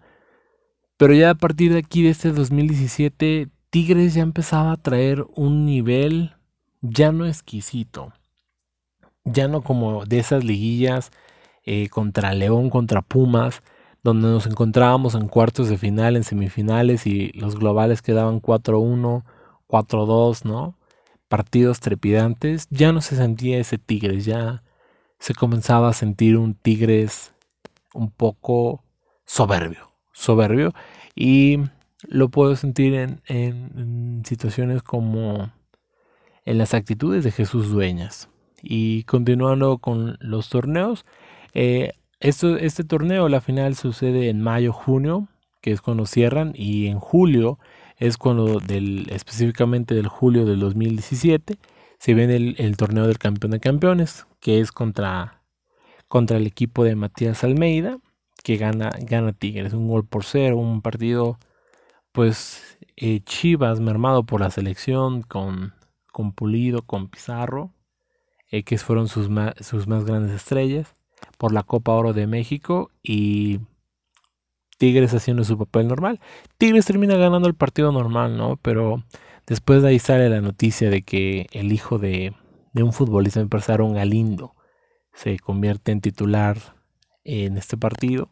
Empieza a tener minutos y se empiezan a hacer especulaciones en redes sociales, ¿no? Sobre qué tanto influye eh, la parte de la familia en el fútbol, el fútbol mexicano, ¿no? Como siempre, Chivas haciendo malas cosas. Después de este eh, mes, que es en julio de 2007, Tigres llega a una tercera final consecutiva. O sea, en esos instantes, si nosotros, si Tigres hubiese ganado esta final, se hubiese hablado de que Tigres hubiese ganado por año y medio. Tigres hubiese sido el campeón con la vigencia más larga en la historia del fútbol mexicano, que es año y medio desde la creación de los torneos cortos. Se pierde en esta parte con Chivas eh, y viene el siguiente torneo, que es en diciembre del 2017, en la apertura del 2017 contra el Monterrey. Esta fue la famosa y la primera en la historia final regia del fútbol varonil a nivel liga. Eh, me acuerdo muy bien en esa situación que fue un partido que se transmitió por ambas televisoras. Eh, y me acuerdo muy bien una muy muy buena narración por parte de, de el comentarista de TV Azteca, Cristian Martinoli, decía una frase muy buena que decía, en cada charla de café, en cada eh, conversación, en cada reunión que se tenga con los amigos, se va a hablar de esta final, independientemente de lo que pase, se va a hablar de lo que pase en esta final. Y fue una final muy linda. Yo creo que a pesar de que estaba lloviendo, granizaba, en un estadio lleno, una afición como siempre apoyando. Y en los goles no tengo nada que decir. Yo veo un Tigres. En este momento, a partir de este torneo, se empieza a ver otra faceta de Tigres. ¿no? Básicamente tenemos un Tigres del 2015 al 2016. Un Tigres muy explosivo, muy trepidante en las finales de liga. En las de Conca Champions se veía esa dependencia de Guiñac. Eh, después, para el 2017, se ve un Tigres pues un poco más chato, ¿no? Un, un Tigres un poco más aburguesado. Y ya para este torneo, el, el específicamente contra el Monterrey, en la apertura 2017, ya se veía un Tigres, como dicen, con el tu camión, ¿no? O sea, ya ya era un Tigres eh, que echaba muy para atrás a sus jugadores. Em, la final de ida se empata 1 a 1 con un gol de Nico Sánchez que se especulaba que el balón había salido tras un tiro de esquina. Eh, un muy buen partido de Ayala, desafortunadamente eh, termina siendo expulsado por una entrada, la verdad muy tonta, muy imprudente, pero abre parte la expulsión de Ayala a que en la final de vuelta entre un futbolista llamado Francisco, Francisco Mesa, que demostró desde ese partido un gran nivel y nunca, jamás se le ha visto otra vez a Pacho Mesa ese nivel mostrado en esa final de vuelta contra el Monterrey. Continuando un poco más, eh, por parte de, Tigres fue un golazo, fue de penal, pero fue un golazo a Lopanenka eh, cobrado por Ener Valencia. Yo creo que ya en esas instancias también la directiva de Tigres entendía que el equipo debía eh, alinear sus necesidades, ¿no? Ya no tanto cubrirse de esta parte de Guiñac. De hecho, teníamos dos futbolistas top que venían siendo Eduardo Vargas y Ener Valencia, dos futbolistas sudamericanos, pero traídos de Europa. Y continuando en la final de vuelta, el primer partido empieza eh, con un fútbol clásico que en ese entonces tenía el turco Antonio Mohamed. Mohamed básicamente eh, tenía un estilo de juego un poco, un poco definido con este, eh, con su equipo, con Pavón, con Funes Mori, con Carlos Sánchez eh, y con, con su defensa también, ¿no? básicamente en, esta, en el primer gol es un rechace que yo veo puntualmente un error de Francisco Mesa, que yo creo que fue el único error del partido, donde en vez de salir a cortar la pelota, se pone atrás del futbolista del Monterrey, me parece Funes Mori, espera a que éste contacte la pelota con el pecho para dejarla botadita y que caiga el primer gol de Rayados. Después, pues los segundos dos goles, eh, básicamente lo que veo, pues son errores muy puntuales de su portero. Yo creo que es un portero joven, americanista, eh, pero de muy bajo nivel. Yo creo que porteros como Hugo González deberían cubrir puertas de equipos medianos, ¿no? Como en su momento lo pudo haber sido Morelia, Jaguares de Chiapas o inclusive Necaxa. Yo creo que es un futbolista de muy, muy mediano pelo. Yo creo que no. En un, rival y en un partido como lo fue contra Tigres en la primera final regia, no fue un buen elemento. Eh, Tigres termina ganando el partido con 2-1. La verdad, echando el camión para atrás. Eh, chiquiteando muy bien ese resultado. Chiquiteando es básicamente haciendo tiempo, haciendo muy pequeño resultado y, se consigue. Yo creo que ha sido la final que más le ha dolido al equipo rival y también de las que a mí como aficionado de Tigres me han dejado muy muy completo, ¿no? Básicamente.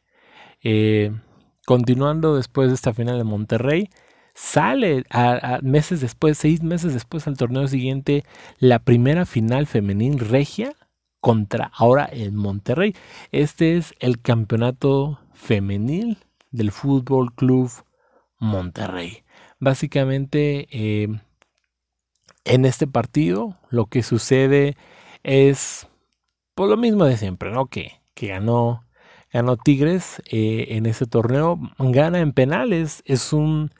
Eh, los partidos del fútbol femenil, cuando son en jornada 3 ¿Qué te gusta? Un eh, Necaxa, unas centellas del Necaxa contra un, vamos a suponer en ese caso, contra una, unas Atlantes, ¿no? un, eh, un equipo del Atlas, eh, las rojinegras del Atlas. Suelen ser partidos muy chatos, ¿no? Partidos que, a menos que no seas aficionado, no vas a querer ver. ya cuando llegan a instancias de liguillas y semifinales, aún siendo fútbol femenil, trae un, sabor exquisito, ¿no? También, eh, obviamente, como buen deporte eh, dominado por el hombre, pues también hay eh, personajes femeninos, ¿no? Que llegan a, estar en el ojo de, del huracán. El partido es 4-2, 4-4 en, en tiempo regular y se van a penales y Tigres, Tigres femenil, le gana la primera final regia femenil, la segunda en la historia y en este, en este momento Tigres era el campeón de todo. Tigres era el campeón de liga en varonil y en femenil. Duró muy poco, esto duró básicamente un par de semanas, ya que la final regia femenil había sido por ahí de mayo del 2018 y después en junio salió otro campeón, ¿no? Eh, que fue el Santos Laguna. Yo creo que fue una de las peores finales eh, eh, en ese en ese clausura 2018, hablando en términos masculinos, fue un Santos Laguna contra, parece un Toluca, ¿no? Parecía una final, un Tampico Madero contra una Jaiba Brava, ¿no? O sea, una cosa así de... Yo no vi esa final. Muy, muy bajo el nivel. Nos vemos las caras, Tigres contra el Santos Laguna. Eh, del campeón de campeones del 2017-2018, donde Tigres sale vencedor. Es un marcador bastante abultado. Eh, termina quedando el partido 4-0, me parece, si no mal recuerdo.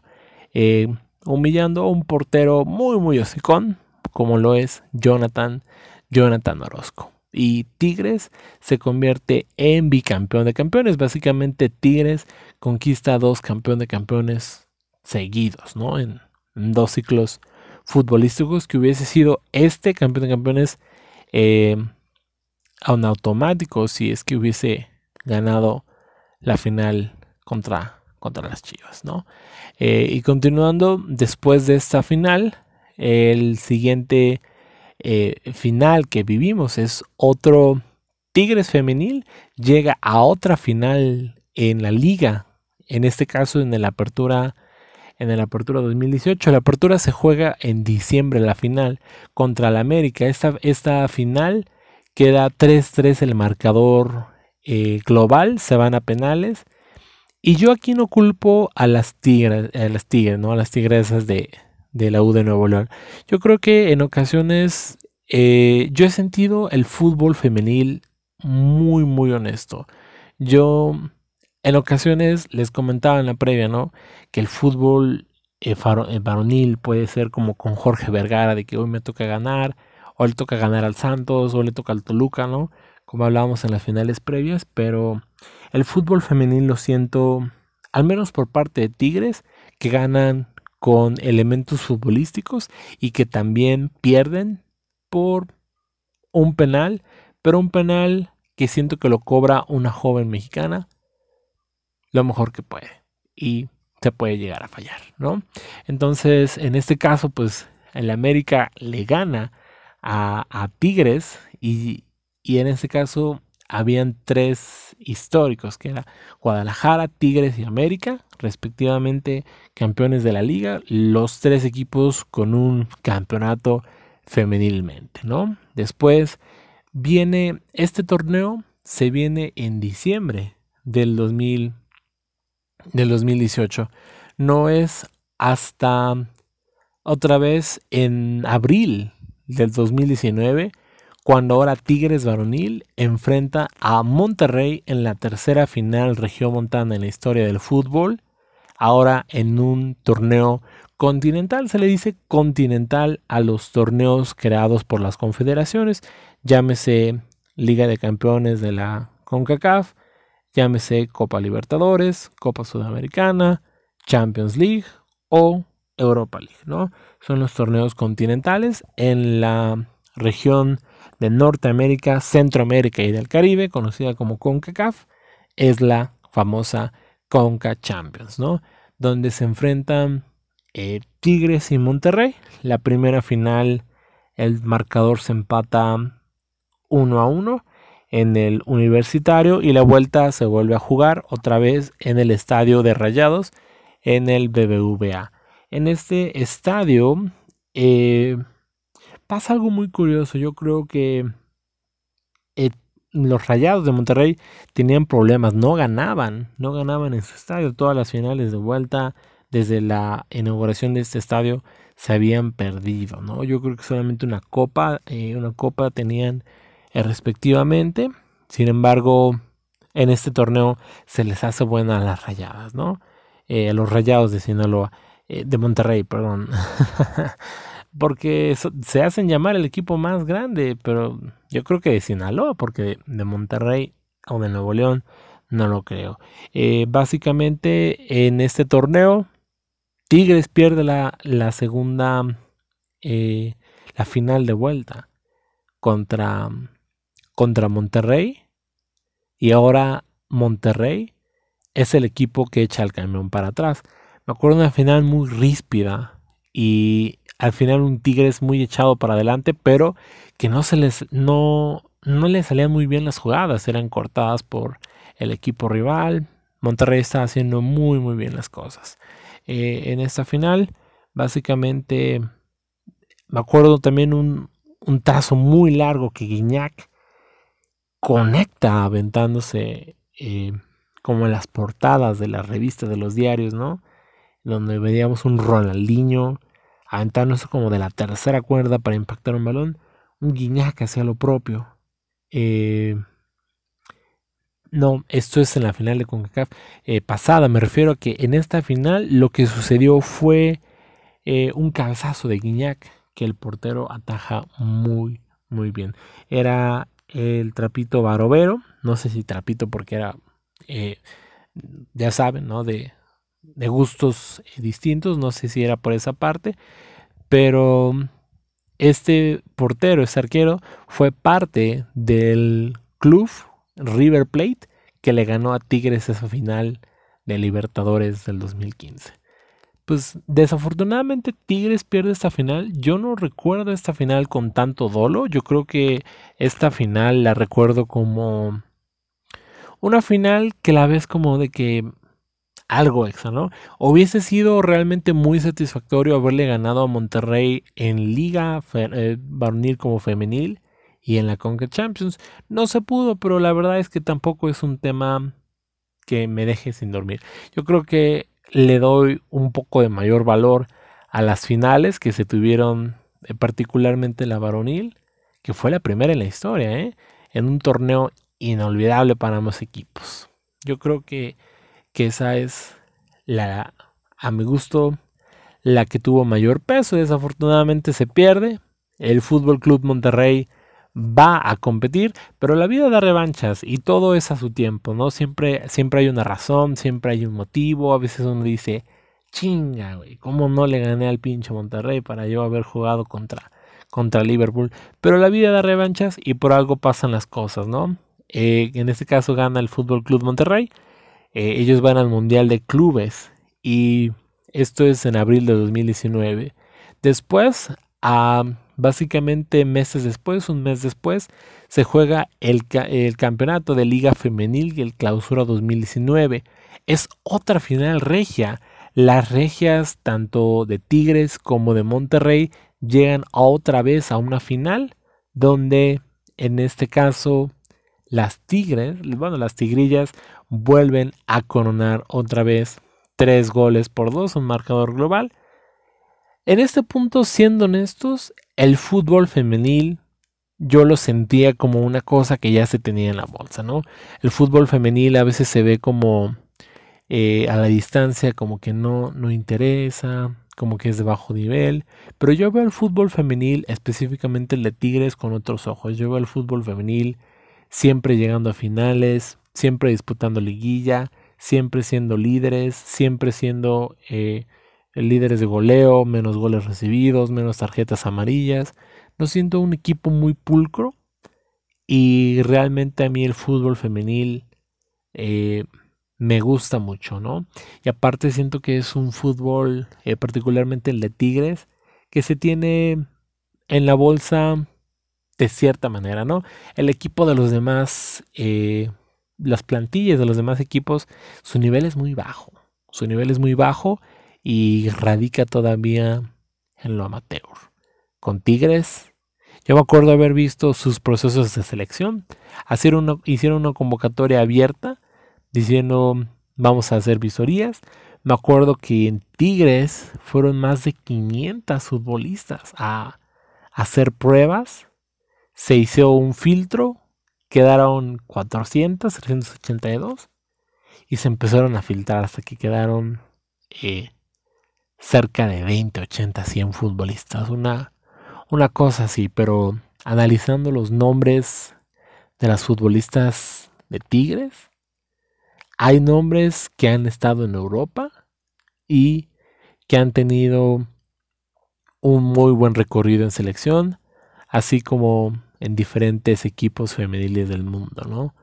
Inclusive eh, futbolistas jovencitas muy buenas, eh, como eh, Kate, este, en este caso es este Katie Martínez, Abad,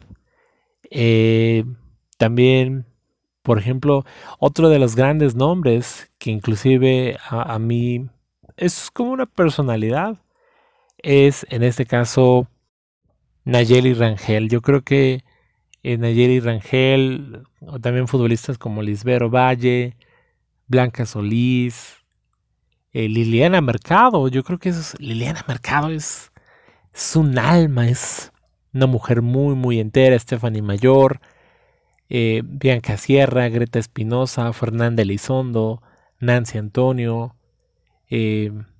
Como lo mencioné en la previa, ¿no? También Katie Martínez Abad, muy joven también, pero de, un muy, muy gran nivel. Eh, Blanca Solís, también Natalia Gómez Junco.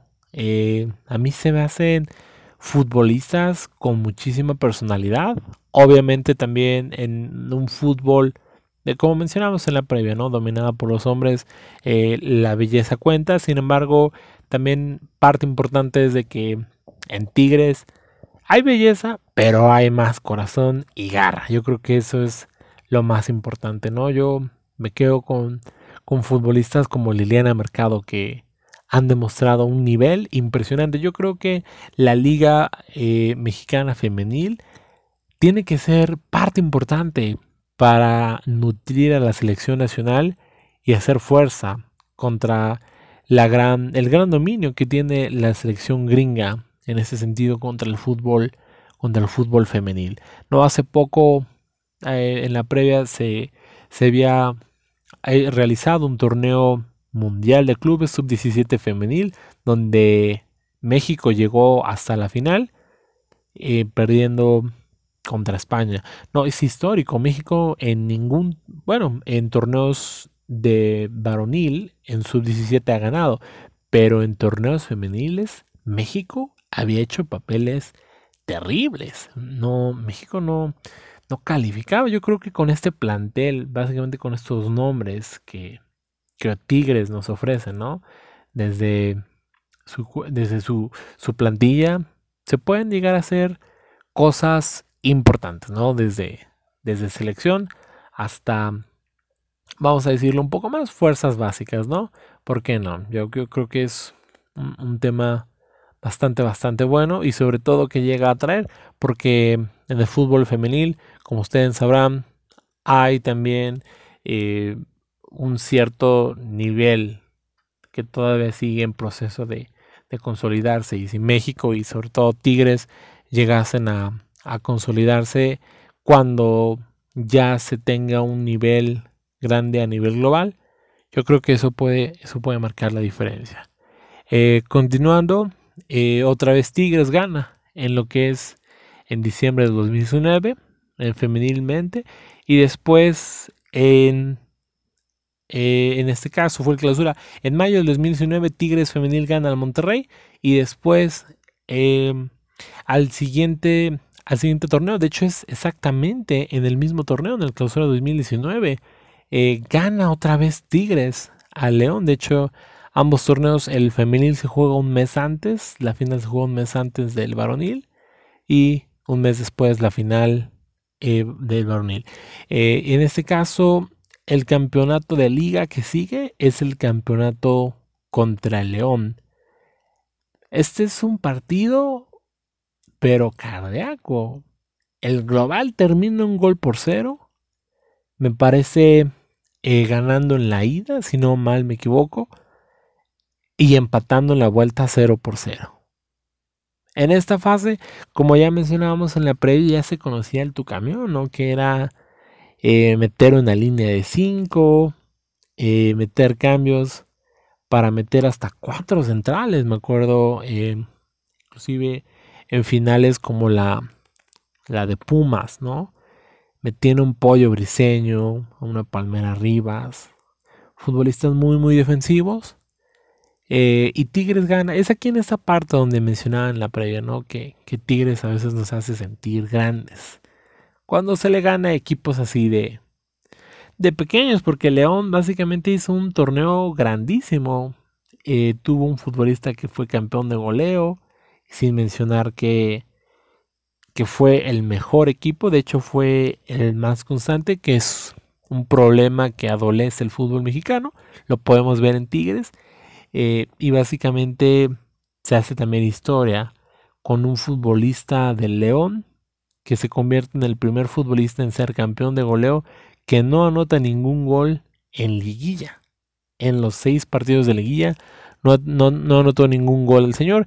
Y también Nahuel Guzmán en esta final mostró un grandísimo nivel, también haciendo atajadas espectaculares. Yo creo que ya en este punto ya el nivel de Guiñac ya había bajado un poco, sin embargo, ahora era el momento del protagonismo del Tuca, ¿no? Con sus eh, estrategias.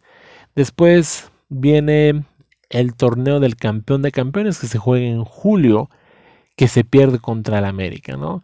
Eh, se llega hasta la tanda de penales. Desafortunadamente, eh, Tigres pierden tanda de penales. Me acuerdo muy bien en esta final que Tigres empieza fallando varios tiros y llegó a un punto de muerte súbita. Entonces, deseas los mismos comentaristas. Si, eh, si el América mete este gol, Tigres queda eliminado y Nahuel Guzmán me parece en dos ocasiones hizo buenas atajadas que volvieron a revivir al equipo de Tigres. Sin embargo, el penal del Gane me parece lo, lo anota Agustín Marchesín, que fue después de esto el trampolín que lo llevó a Europa a jugar con el Porto de Portugal y actualmente milita en este equipo. Desafortunadamente Tigres pierde. Notó eh, en estos partidos ya a un América, ya no tanto con ayuda arbitral, me sorprende un poco. El América siempre no ha querido ganar a base ayuda arbitral, como mencionabas en la previa, ¿no? Que robarán los títulos necesarios para salvar esa compañía. Pero básicamente ya veo a un América pues más mesurado, ¿no? Que busca a ganar eh, los títulos a través de un funcionamiento pues un poco más básico. Eh, Tigres pierde la final, el campeón de campeones en penales de julio del 2019. Después viene otro subcampeonato, ahora en las manos del fútbol femenil. Otra final regia. Esto es increíble, pero se llega a tener otra final regia femenil. Es eh, la quinta en la historia. Serían tres femeniles contra dos varoniles. Una de liga, una de Conca Champions y eh, tres femeniles, ¿no? Eh, con un saldo a favor de... Son cuatro finales, es la, es la sexta final femenil. No, son cinco finales, son cinco finales entre Tigres y, y Monterrey contando esta con un saldo a favor de 3-2, ¿no? Porque esta final desafortunadamente se pierde contra el Monterrey. Eh, específicamente la final se da en el Apertura 2019, en diciembre del 2019, donde se pierde contra el Monterrey femenil. El partido acaba 2-1. El partido de hecho se define hasta el partido de vuelta, donde las de Monterrey hacen lo propio.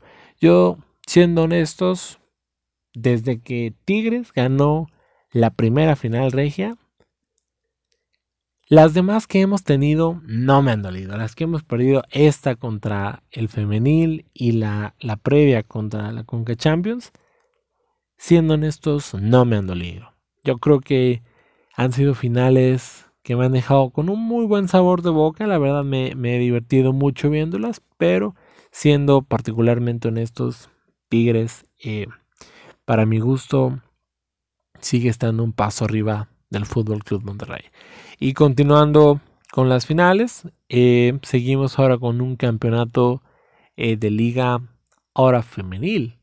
Otra vez se llega a la sexta final regia en la historia, donde la llega ahora otra vez a ganar en este caso los Tigres de la Universidad Autónoma de Nuevo León. El marcador global en ida y vuelta queda 1-1, en penales se gana 3 goles por 2, donde se vuelve a elegir la hegemonía tigre. En este caso ya serían 6 finales regias con 4 de Tigres a favor, 3 eh, femeniles, una varonil y 2 finales regias que se han perdido. Básicamente una final regia femenil se ha perdido y una final regia varonil continental se ha perdido también, ¿no? El marcador queda así, 4-2, cuatro finales de Tigres contra dos de, de Rayadas de Monterrey. Y continuando, eh, después de este torneo, Tigres, aquí se nota una esencia de Tigres en finales de liga, pero Tigres llega a clasificar a la final de la Conca Champions del 2020.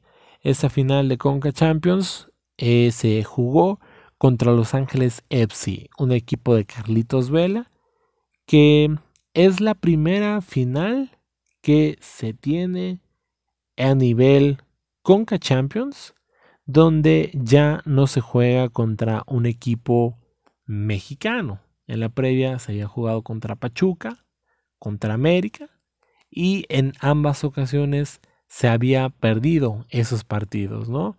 Donde Tigres contra un equipo mexicano a nivel continental no había podido y eh, inclusive se, hablaba, ¿no? De que Tigres no, no parecía ser eh, un equipo importante, inclusive todavía la final regia se pierde, pero esta es la primera final que disputa Tigres contra un equipo de los Estados Unidos a nivel continental.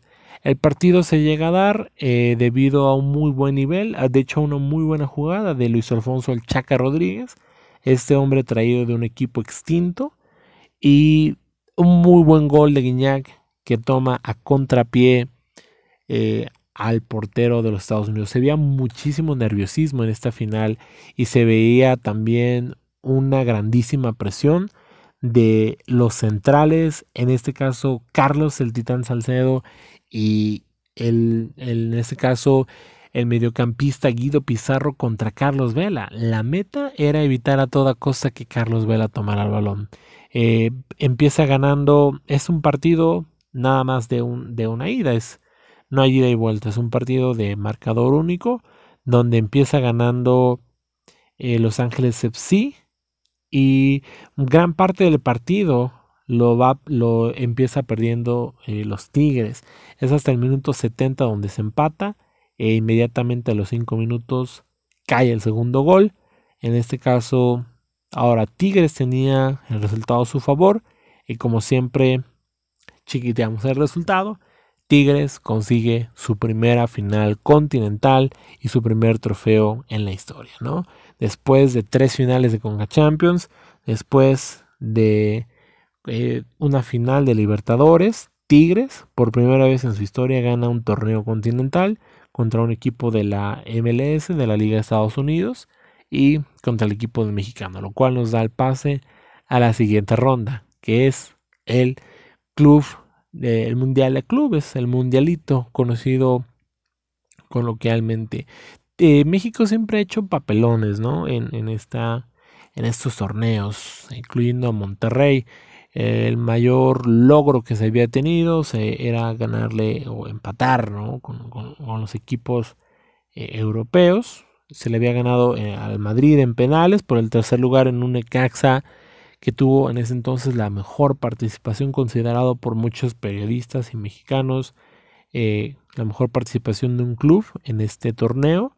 Eh, Rayados, siendo el equipo con más participaciones en, mexicano en este torneo, igualó eh, en este caso tocó el cielo y el infierno, igualó el mejor resultado del Necaxa en dos ocasiones, sin embargo también llegó a tocar eh, de los peores lugares. Esto es con sentido de que el fútbol mexicano se cree que en el orden mundial es el fútbol europeo, el sudamericano y después el de CONCACAF.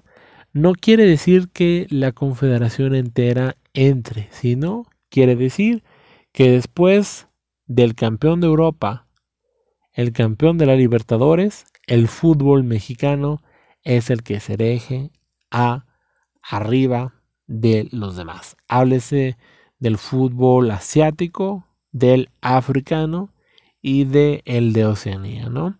Eh, a mí se me hace una actitud muy soberbia por parte de muchos eh, futbolistas mexicanos, periodistas y también por parte de la gente de los medios. Esto le costó obviamente a, muchos clubes, ¿no? Siendo América, Chivas, eh, Pachuca, el mismo Necaxa, Monterrey, tener papelones donde se perdían eh, los partidos contra equipos de, de Asia, ¿no? De África. México inclusive llegó a tener el sexto lugar de siete en participación de Mundial de Clubes. Pero en esta situación, hablando propiamente de Tigres, se logra el subcampeonato del Mundial de Clubes del 2020 contra el FC Bayern Múnich de Tomasito Müller, de Tito Lewandowski, ¿no? Eh, se pierde por la mínima un gol por cero con un eh, camino, eh, un rumbo al mundialito bastante coqueto, ¿no? Básicamente nosotros Calificamos por la final ganada contra León eh, en ese 2019. Calificamos a la Conga Champions 2020. Le ganamos a Los Ángeles FC de Carlitos Vela. Le ganamos un equipo asiático en la primera ronda del Mundial. En la segunda ronda le ganamos al equipo de Sudamérica en penales.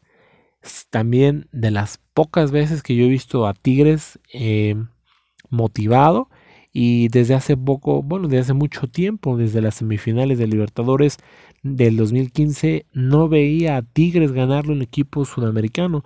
Tuvieron que pasar cinco años para que Tigres se volviera a enfrentar a un equipo sudamericano y para que Tigres volviese a ganarle al mismo. Se llega a la final.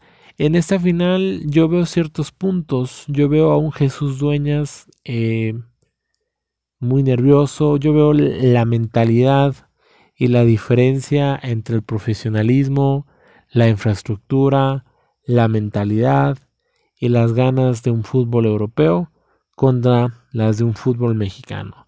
Que básicamente el fútbol mexicano se compone también del fútbol sudamericano, ¿no? Del fútbol también europeo, francés, por Guignac, así como de el argentino y propiamente de los mismos mexicanos. Yo lo que veo en esta situación es eh, una diferencia brutal, abismal, a defensas como Niklas Zule, que eh, hay un mano a mano de Niklas Zule inclusive contra, contra un, Luis Quiñones, y Luis Quiñones de la nada intenta hacer una magia y el balón termina saliendo por la banda.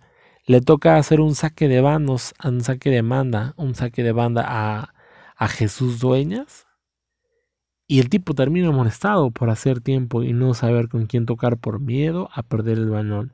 Eh, de los pocos futbolistas que yo vi hacer un partidazo fue al buen Carlos, Carlos Salcedo, que termina siendo contraproducente ya que una pierna de él termina habilitando a Roberto Lewandowski, que mete un cabezazo eh, solo contra, contra Nahuel Guzmán, que debió haber sido invalidado. ¿no? Ya al final eh, hubieron contando y sin exagerar, tres veces donde el equipo de Tigres se vio rebasadísimo, pero por, vamos a decirlo, por obstinados por parte del, club de Bayern de Múnich, no la metieron. No la metieron porque ahí está Nahuel, porque se barrió muy bien el defensa central.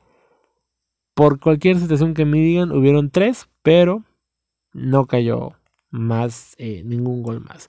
No una final muy criticada, vamos a dejarlo a, al ojo del orden público, pero yo creo que excluyendo torneos amistosos eh, y torneos que no tienen validez por FIFA o, la misma Confederación Mexicana, vamos a dejar los torneos y las finales del, del Fútbol Club Tigres de la Autónoma de Nuevo León hasta aquí. Y no olviden que el día lunes se juega otra final contra las Chivas en el fútbol femenil. La final de ida se ganó dos goles por uno y se espera la final de vuelta. Básicamente esto es una pequeña eh, una pequeña abertura que quise hacer donde les comparto a ustedes desde un punto de vista aficionado eh, y sobre todo muy muy nostálgico cómo ha sido la historia de Tigres desde el 2011 al 2021. Muchas gracias.